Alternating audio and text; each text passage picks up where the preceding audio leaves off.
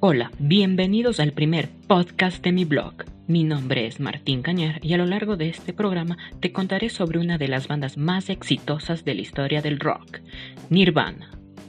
Nirvana nace en Seattle cuando Kurt Cobain y Chris Novoselic se unieron a Dale Crover para tocar en pequeños locales de la ciudad en 1985 y 1986. Adoptaron varios nombres para el grupo, pero ninguno terminó de gustarles hasta que finalmente tomaron el de Nirvana. Ellos fueron el estandarte de lo que vino a denominarse como música grunge. En 1986 editaron su primer trabajo, el cual lo realizaron en un cuarto de una tía de Kurt Cobain. En 1988, Nirvana grabó su primer sencillo producido por Jack Endino de la pequeña discográfica Sub Pop. El disco incluía dos canciones, Love Buff y Big Cheese. Para entonces el batería Dan Crover había sido sustituido por Chad Channing. Luego de estos dos sencillos, el grupo grabó Bleach, su primer álbum de estudio, realizado en apenas tres días y con un presupuesto de 600 dólares. Mientras tanto, Nirvana seguía actuando en los circuitos de música alternativa de Seattle y habían tomado como costumbre destrozar los instrumentos musicales al final de sus conciertos. A continuación, escuchemos un poco de About a Girl de este gran álbum.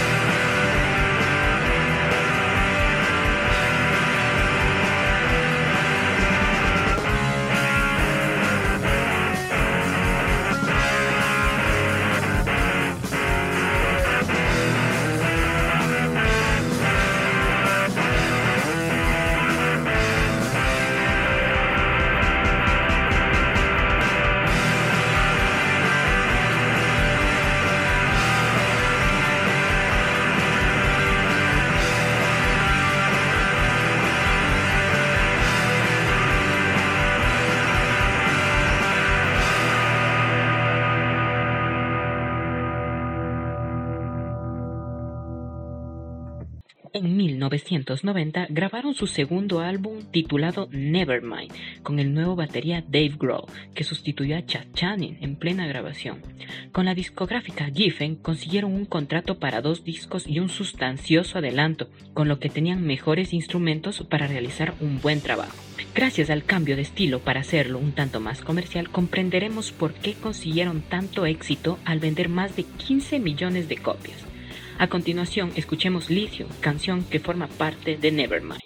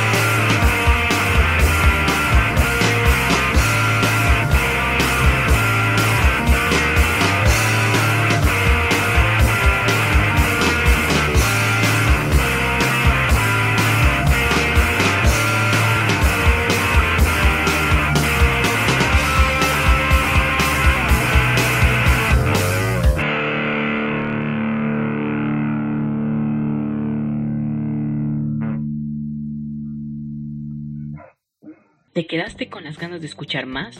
No te preocupes, a continuación escucharemos Come As You Are, otro gran sencillo de este gran álbum.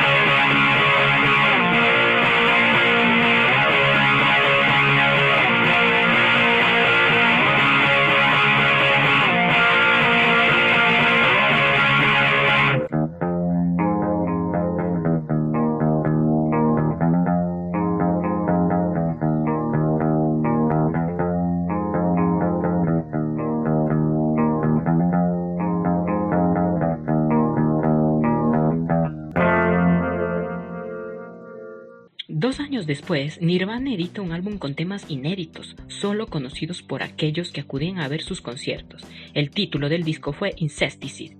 A continuación, disfrutemos de Aneurysm, sencillo de este álbum.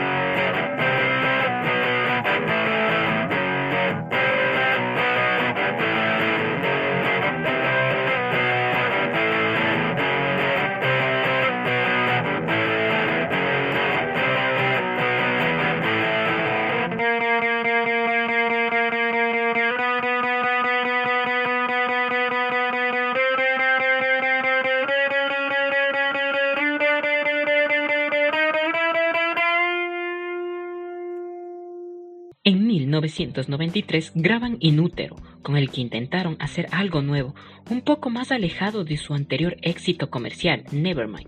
Aunque el nuevo disco tuvo una gran acogida por parte del público, ellos no se sintieron satisfechos con el resultado obtenido. A continuación, escuchemos un poco de este álbum con la canción Heart Shaped Box.